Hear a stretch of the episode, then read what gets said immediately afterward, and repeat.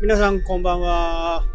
えー、今日はね、札幌にいてね、札幌あったかいっすね。明日はまたね、さらに暖かくなって29度。まあ、真夏日ね、30度いくんじゃないかな。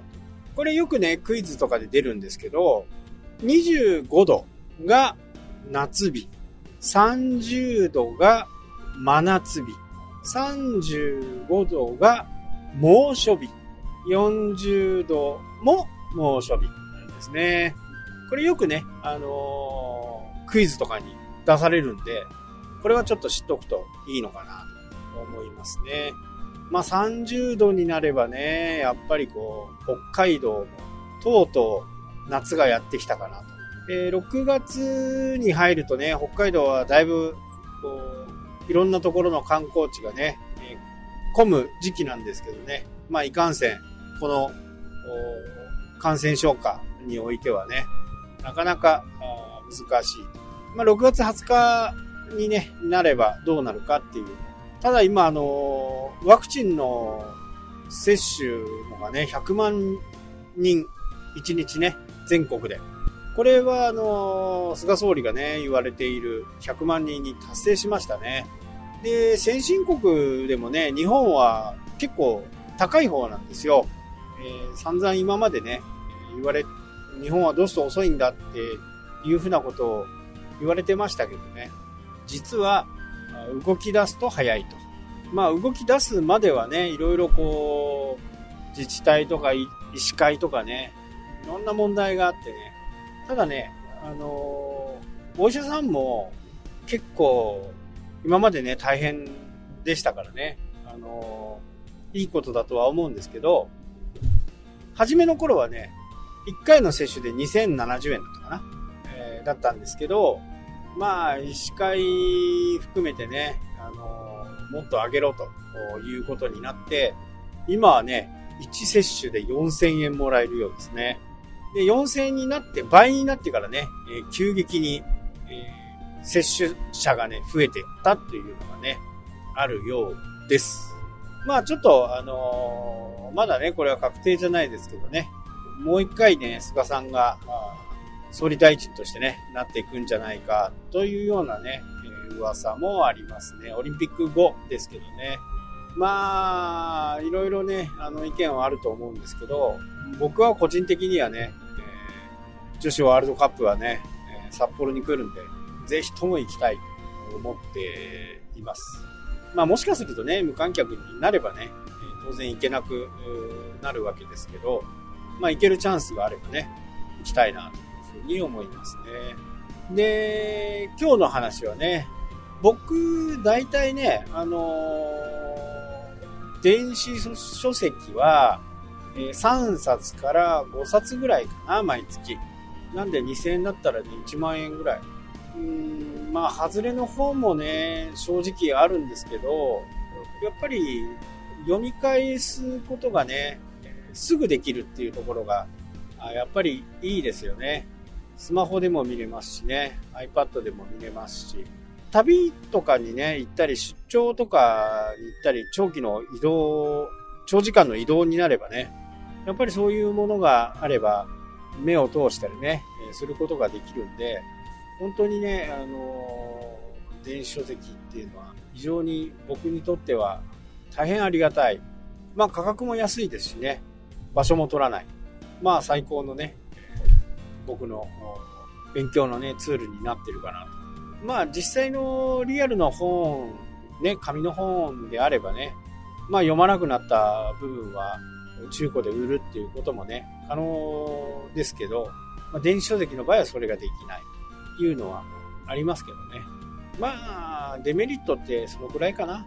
まあ僕からするとね、読み返しがすぐできるっていう。まあ普通の本だとね、どうしてもこう、あれどこにしまっただろうみたいな。もう本もいっぱいあるんですよ。もういっぱいあるけど、結局、行き着くところはね、電子書籍になってるかなと。まあ今後ね、えー、電子書籍が本格的にね、もっともっと普及してくる時代は、まあそんなに遠くないかなと。友達が出版したりね、えー、すると、リアルの本の、を買うんですけどね。やっぱりこう、一生懸命ね、力を注いで書いた一冊の本がね、できてくるっていうのは、これはまあ感動ですよね。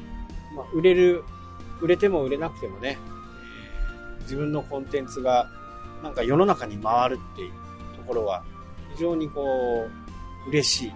そして誰かがそれをね、本屋さんで覗いていたりする。もちろんね、え、増刷、重版、そういったものになればね、より多くの人に見てもらえるっていう指数にもなるんでね。ただまあ、ここに来てね、やっぱり出版社は非常に大変ですと。まあ、これも、この流れっていうのは、ね、もう止めることができないんで、これにうまく乗っかっていくようなね、出版社がいいのかなと。だからリアルもあるし、まあ、紙の本もあるし、電子書籍も本もある。新刊でもね、電子書籍に対応してないやつとかね、もうなんかバラバラのやつとか、結構あるんですけどね。まあそういう形でビジネスをされている出版社はなかなか厳しいかなと。今後はね。なのでこう先を見据えたビジネスっていうのをまあ絶対やっていかなきゃならない。どの業界においてもね、えー、そういったもう将来なくなるよっていう部分のものに関しては、まあ僕はもう見切りをつけてね、えー、やめましたけどね。ハンコ屋さんはね。まあそうなりますよね。で、ここでね、もう一踏ん張りとか、もう二踏ん張りとかってやってると、じりじりじりじりね、交代交代になっていくんですよね。で、結果的に辞めるタイミングを逃すと。まあ僕はね、もう、ハンコ屋さんをやった時から、まあ、ハンコは10年ぐらいかなって思ってやってたんで、ね、売り上げガンガン上がってる時でもね、いや、あと10年、あと10年っていうふうにね、えー、思ってました。まあ、20年経ってね、本当にその時が来たかなと。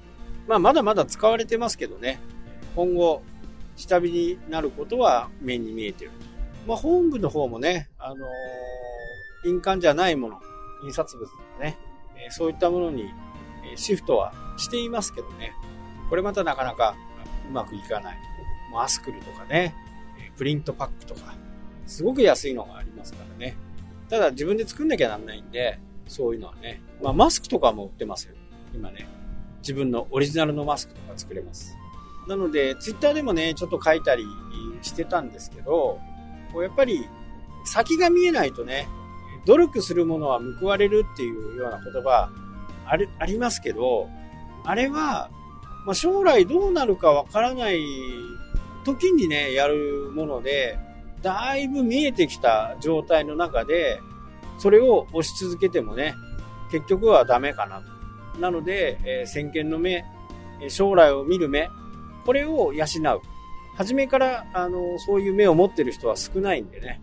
初めはトライしてみる。あの、予想してみるってことです。予想して、どんな結果になるのか。それは何でもいいです。何でも。この映画が流行るかなとかね。まあそういったことを考えて、流行らなかった原因は何なのかなというふうなことをね、考えてみるといいのかなと思います。はい。というわけでね、今日はこの辺で終わりとなります。それではまた。したっけ？